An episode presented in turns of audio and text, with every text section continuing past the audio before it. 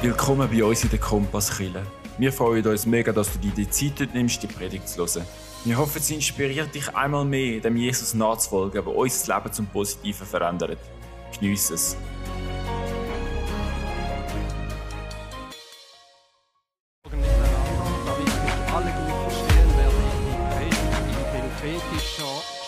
Schriftsprache halten, wenn ihr wisst, was ich meine. Bin seit vielen Jahren Pastor und dann gibt es auch im Leben eines Pastors schwierige Momente. Das ist dann, wenn man über Tage, Wochen, manchmal über Monate betet wie ein Weltmeister, weil es durch eine schwierige Phase geht oder weil man mit Menschen zu tun hat, die durch schwierige Phasen gehen. Und es passiert einfach nichts. Mit nichts meine ich nichts, gar nichts. Es ist wie wenn es da oben zu wäre. Und dann gibt es Momente in meinem Leben, dann frage ich mich wirklich ernsthaft, das ist kein Witz, dann frage ich mich, könnte es sein,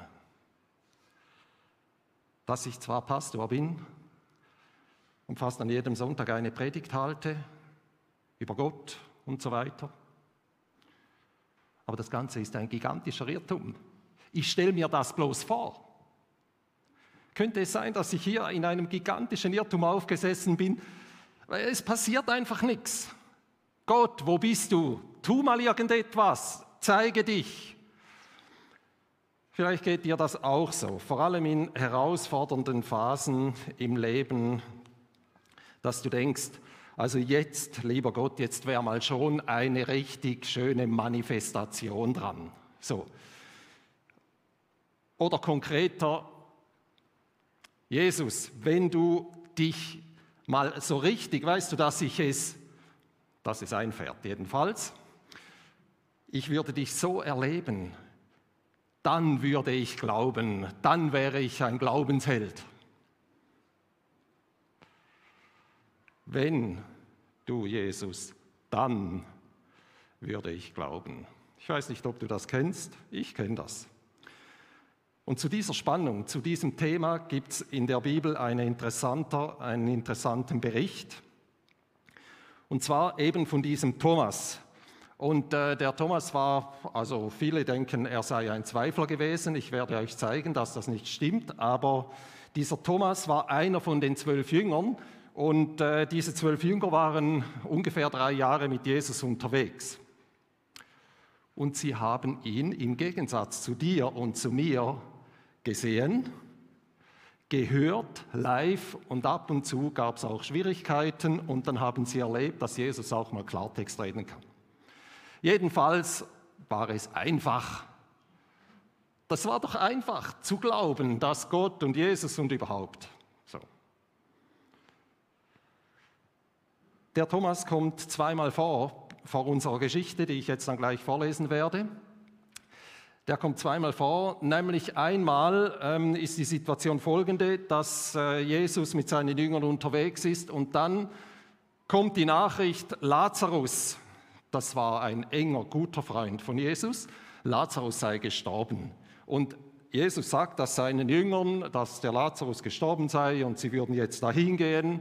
Und dann sagt der Thomas, okay, dann lasst uns mit ihm gehen und auch sterben.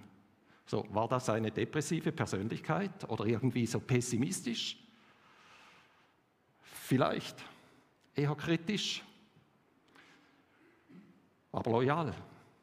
Und dann gibt es noch eine Möglichkeit oder noch eine Situation, da etwas später sagt Jesus, er würde weggehen. Also die sogenannten Leidensankündigungen. Johannes Evangelium Kapitel 14. Und dort ähm, sagt dann Jesus, ja, ich gehe jetzt dann weg und so. Und dann sagt der Thomas, gar, ganz langsam. Jesus, so einfach ist es im Fall nicht. Wohin gehst? Wir kennen doch den Weg nicht, Jesus. Wo? Und dann sagt Jesus ihm diesen extrem wichtigen und zentralen Satz über sich und was seine Bedeutung ist. Dann sagt er, Thomas, ich bin der Weg. Also Jesus selbst sagt von sich, ich bin der Weg, die Wahrheit und das Leben. Niemand kommt zum Vater als durch mich. Wenn Jesus das zu mir gesagt hätte, ich hätte es kapiert. Jawohl. Ja, kann man glauben. Kein Problem mehr, oder? Alles klar. Ich kann ihn ja berühren, ich sehe ihn. Okay, und dann geht die Geschichte weiter. Dann stirbt Jesus, dann kommt Karfreitag. Karfreitag, totale Katastrophe. Und das ist nicht wie bei Hollywood. Am Samstagmorgen wacht man auf und es ist alles wieder wunderbar. Ende des Films. Alle sind glücklich. Nein, Karfreitag, die absolute Katastrophe. Alles, was sie erlebt haben, geht den Bach runter. Und am Samstagmorgen wachen sie auf, die Jünger, und müssen feststellen, es ist still in Jerusalem, die Geschichte ist vorbei, vergiss es. Und am Sonntag, Karfreitag, Samstag, Sonntag, Abend versammeln sich die Jünger wieder und vorher am Sonntagmorgen waren ein paar Frauen beim Grab und haben festgestellt, Jesus ist nicht mehr da, er ist auferstanden. Sie sagen das den anderen, die treffen sich am Sonntagabend und bei diesem Meeting kommt Jesus zu ihnen. Also ohne dass seine Tür aufgeht, Jesus kommt mitten in diese Versammlung der Jünger. Puh, super, oder? Hurra, es geht weiter. Kleines Problem, Thomas war nicht dabei. Das ist ganz schön blöd, wenn Jesus sich zeigt und man ist nicht dabei. Und hier steigen wir in die Geschichte ein und wir lesen Johannes Evangelium Kapitel 20 ab Vers 24.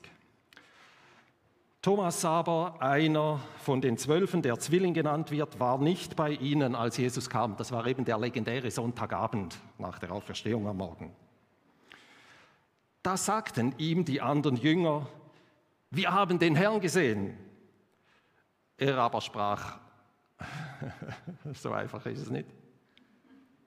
Äh, wenn ich nicht an seinen Händen das Nägelmal sehe und meinen Finger in das Nägelmal lege und meine Hand in seine Seite lege, ich glaube es nicht. Dann werde ich es niemals glauben. Wenn, dann. Und nach acht Tagen waren seine Jünger wiederum drinnen. Gell? Man fragt sich ja, was haben die gemacht in dieser ganzen Woche?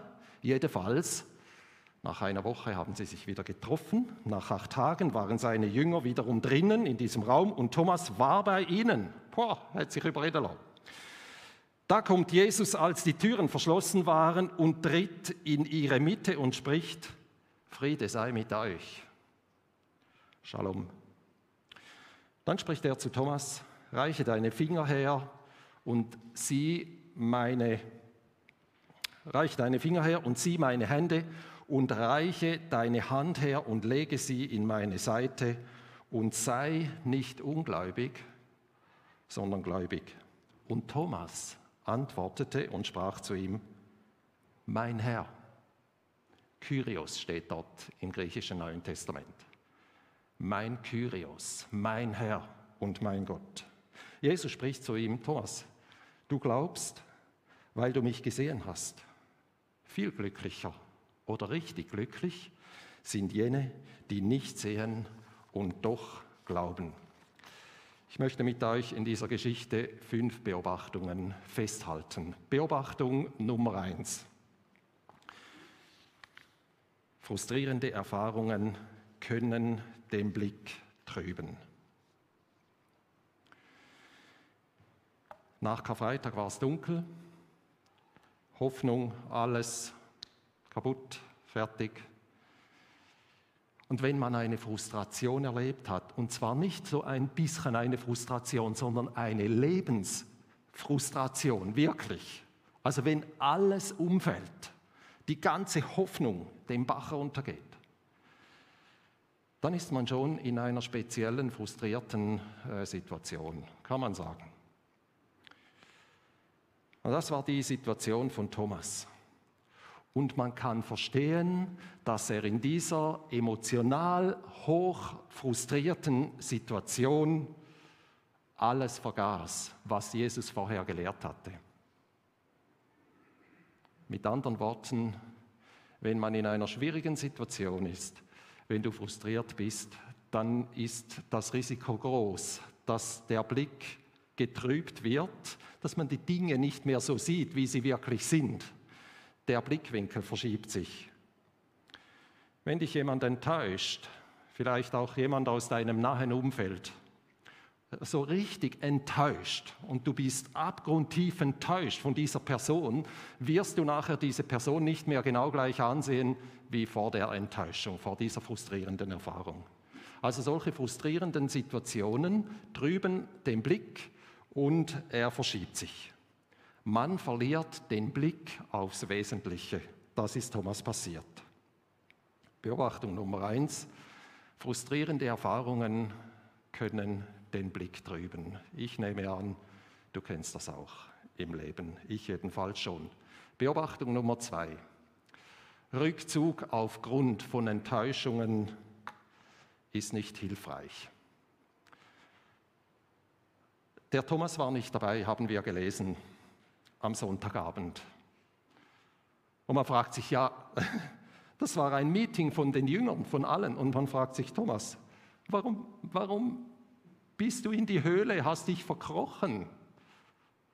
Es wäre doch ein wichtiger Moment gewesen. Thomas hat sich zurückgezogen. Warum? Hat das äh, mit der Frustration zu tun, dass er gesagt hat, ich bin so enttäuscht. Jetzt hat Jesus immer gesagt, es geht weiter und jetzt passiert das und ich, ich bin abgrundtief von Gott enttäuscht. Ich nehme an, diesen Satz kennst du oder dieses Gefühl. Jetzt hat er etwas versprochen und es passiert nicht. Also ab in die Höhle, ich ziehe mich zurück. Ich mag das gar nicht mehr, mit den anderen da zusammen zu sein. Und überhaupt, der Petrus vorher, der hatte immer eine große Klappe und jetzt soll ich, jetzt ist Jesus nicht mehr da und jetzt soll ich mit, mit dem schwierigen Gemeindeglied da neben mir in den Gottesdienst. Geht gar nicht. Oder sonst irgendein Grund, weiß doch auch nicht. In der Regel, wenn wir frustriert sind, enttäuscht sind oder was auch immer, auch hier in der Kirche, dann ziehen wir uns ja eher zurück. Und genau das ist falsch.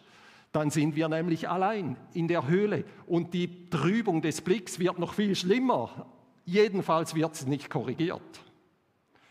Wir lernen daraus, wenn man durch schwierige Zeiten geht, wenn wir durch Frustrationen gehen, durch Zeiten, wo wir den Eindruck haben, Gott ist weit weg und ich erlebe gar nichts, dann vorwärts in die Gemeinschaft. Wir brauchen einander. Wenn ich durch solche Zeiten gehe, brauche ich dich. Ich brauche Menschen, die sagen, Achtung, äh, so wie du im Moment die Dinge siehst und erlebst und empfindest, äh, ist vielleicht nicht ganz die Realität. Also denk mal ein bisschen um. Wir brauchen einander. Und ich denke vor allem auch jetzt nach dieser Corona-Zeit äh, sollten wir wieder mutig uns aufeinander einlassen. Aber es ist ja nicht einfach, oder vor allem, wenn es schwierige Menschen gibt, links und rechts von mir. Also nicht jetzt, aber sonst in der Kirche.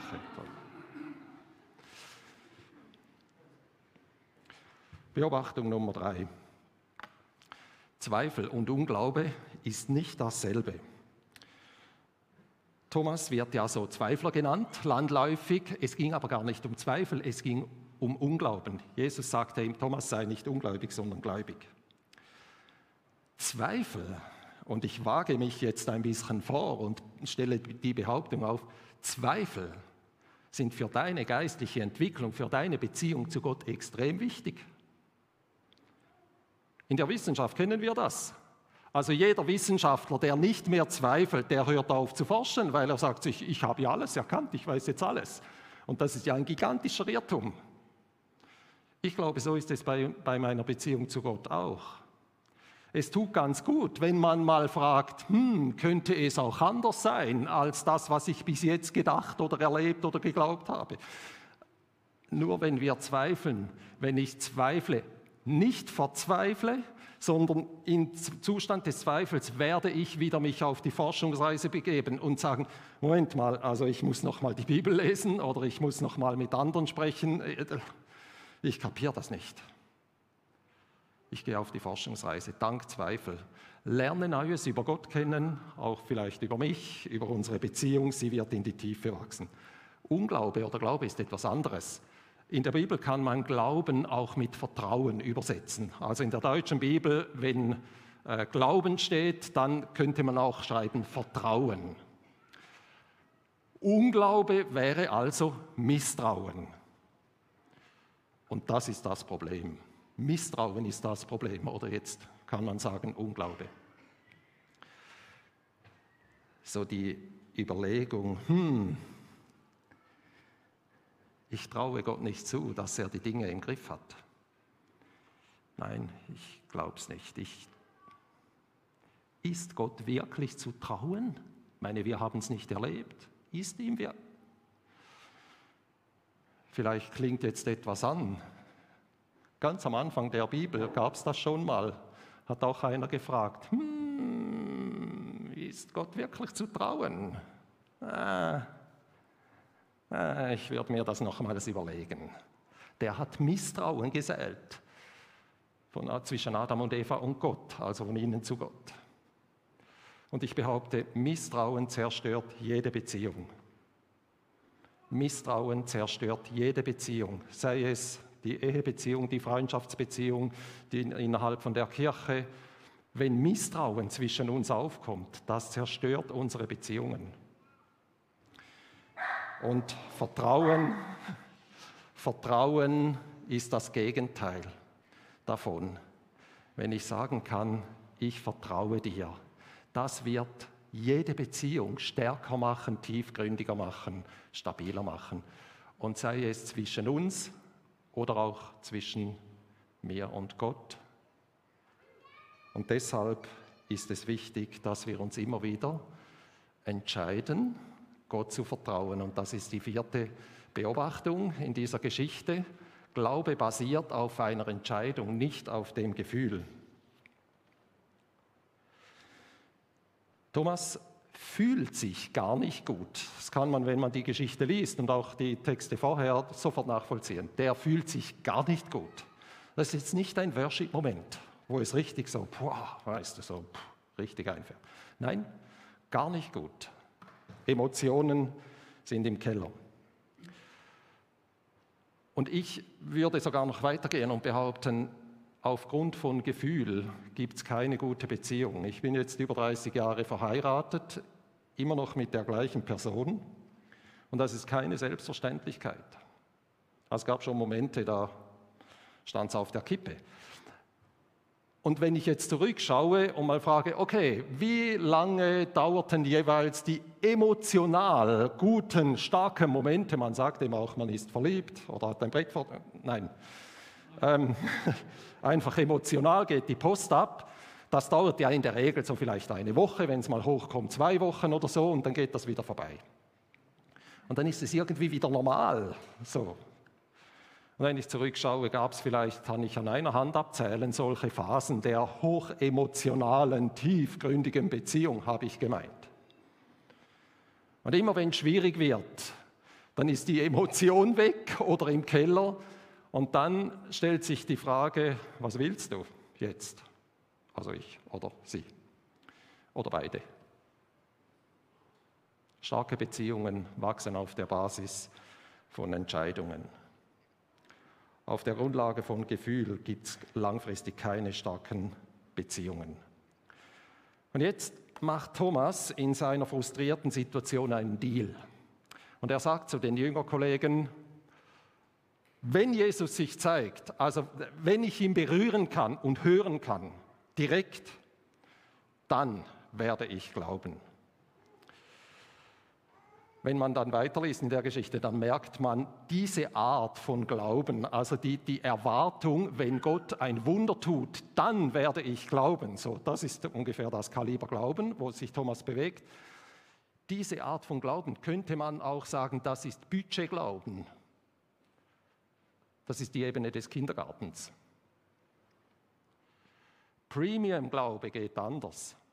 Und das ist das, was Jesus am Schluss zu Thomas sagt. Er sagt ihm, Glücklich sind die nichts erleben, die nicht sehen, die keine Wunder sehen, dauernd und immer wieder daran äh, äh, sich freuen können, sondern glücklich sind, die nichts erleben, nichts sehen und trotzdem glauben.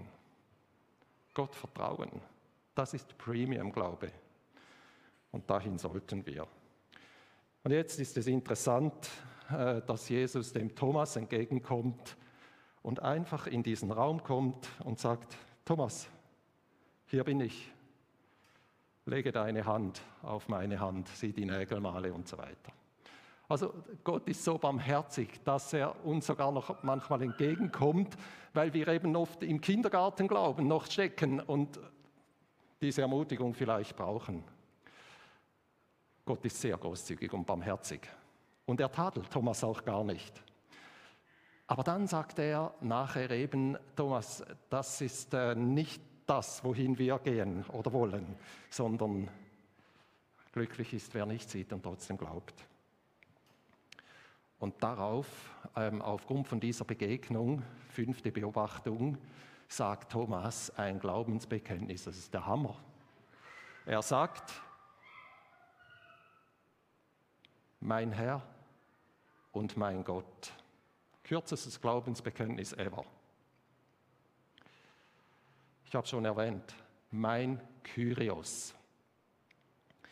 Jetzt muss man wissen, in der damaligen Zeit, wenn man das Wort Kyrios in den Mund genommen hat, dann ähm, war damit jemand ganz Bestimmtes gemeint, nicht Jesus. Es war ja die Zeit der römischen Besatzung und die römischen Kaiser, die ließen sich als Gott, als Theos verehren und feiern. Und der Herrscher im Land war der Kaiser, der Kyrios. Und wenn dann jemand kommt, und das war die Situation der ersten Christen, die haben nicht mehr gesagt, Cäsar ist Kyrios und wir verehren ihn als Theos, als Gott, sondern sie haben plötzlich gesagt, äh, äh, Jesus ist unser oder mein Kyrios. Das war gefährlich. Das war definitiv gefährlich. Und das hat etlichen Jüngern mittelfristig den Kopf gekostet. Und von Thomas wissen wir auch, etwa 250 nach Christus ähm, wurde das notiert. Also man, es gibt alte Schriften, da kann man das nachlesen, dass Thomas, er verschwindet dann relativ schnell. In der Bibel kommt er nur noch wenig vor und dann nicht mehr. Aber man weiß aus anderen Schriften, dass Thomas mit hoher Wahrscheinlichkeit dann den Nahen Osten verlassen hat, zu den Partern gegangen ist, also einem Volk, das nichts vom Evangelium wusste, ungefähr Irak, dort in der Gegend, dann weitergereist ist, vermutlich über den Ozean bis nach Indien. Und Thomas gilt als der Gründer der christlichen Kirche in Indien. Dort wurde er übrigens auch ermordet. Also er hat den Märtyrertod erlitten. Thomas sagt, mein Kyrios. Er hat sich entschieden, sein Vertrauen auf Jesus zu setzen. Und das ist die Herausforderung, in der wir immer wieder stehen. Wer oder was ist mein Kyrios? Wer oder was ist dein Kyrios? Worauf setzt du dein Vertrauen? Und mein Vorschlag wäre, dass wir unser Vertrauen nicht auf Dinge setzen, die mit unserem Ableben sowieso vorbei sind, sondern dass wir unser Vertrauen auf Gott setzen, der größer als unser Leben ist und länger dauert als unser kurzes Leben hier. Das sind die fünf Beobachtungen in dieser Geschichte. Und ich schlage vor, dass wir uns drei Dinge merken und mitnehmen heute. Merken wir uns, Gemeinschaft ist wichtig, besonders in frustrierenden Zeiten. Also wenn es dir schlecht geht, zieh dich nicht zurück. Wenn dich Menschen enttäuscht haben und es wirklich wehtut, zieh dich bitte nicht zurück, sondern such wieder Gemeinschaft. Es ist wichtig. Nur so kommst du aus dieser Situation wieder raus, glaube ich. Der zweite Merkpunkt, unterscheide zwischen Zweifel und Unglauben. Ich gratuliere dir, wenn du ab und zu zweifelst und dann gehst du wieder auf die Suche und kommst zu neuen Erkenntnissen über Gott Aber entscheide dich gegen Unglauben, sondern entscheide dich immer wieder, auch wenn du nichts erlebst und nichts hörst und, und irgendwie der Himmel stumm bleibt, entscheide dich zum Vertrauen. Denn Vertrauen, ohne zu sehen, ohne Wunder zu erleben, ist eine Entscheidungssache. Stell dir vor, stell dir vor, du übst Vertrauen, du entscheidest dich immer wieder zum Vertrauen auf Jesus. Er ist dein Kyrios, dein Lebensmittelpunkt. Du folgst ihm vom Herzen, von Herzen, ohne zu sehen. Dann wirst du vielleicht äußerlich nicht Erfolg haben, vielleicht geht ganz vieles im Bach runter. Aber unabhängig von diesen Umständen kannst du ein inneres, stabiles, glückliches Leben führen. Und du wirst spüren, dass du von Gott beschenkt und gesegnet, gesegnet bist. Egal in welchen Umständen erfährst du immer wieder im Herzen seine Gegenwart. Du lebst in Freiheit und Gelassenheit, was immer passiert. Und dass du in diese Richtung immer wieder Schritte tun kannst, das wünsche ich dir von Herzen und mir auch. Und jetzt lade ich euch ein, aufzustehen und mit uns das Lied zu singen, wo es eben um diese Frage geht, wem vertraue ich mich an? Bei Jesus ist Sicherheit. Wie gut ist es doch immer wieder von unserem Jesus zu hören und über ihn nachzudenken. Wenn du Fragen hast, Gebet willst oder einfach gute Gemeinschaft suchst, dann melde dich bei uns im Internet, auf Social Media oder live in der Kompasskille am Sonntag am Morgen um 10 Uhr. Bis gesegnet.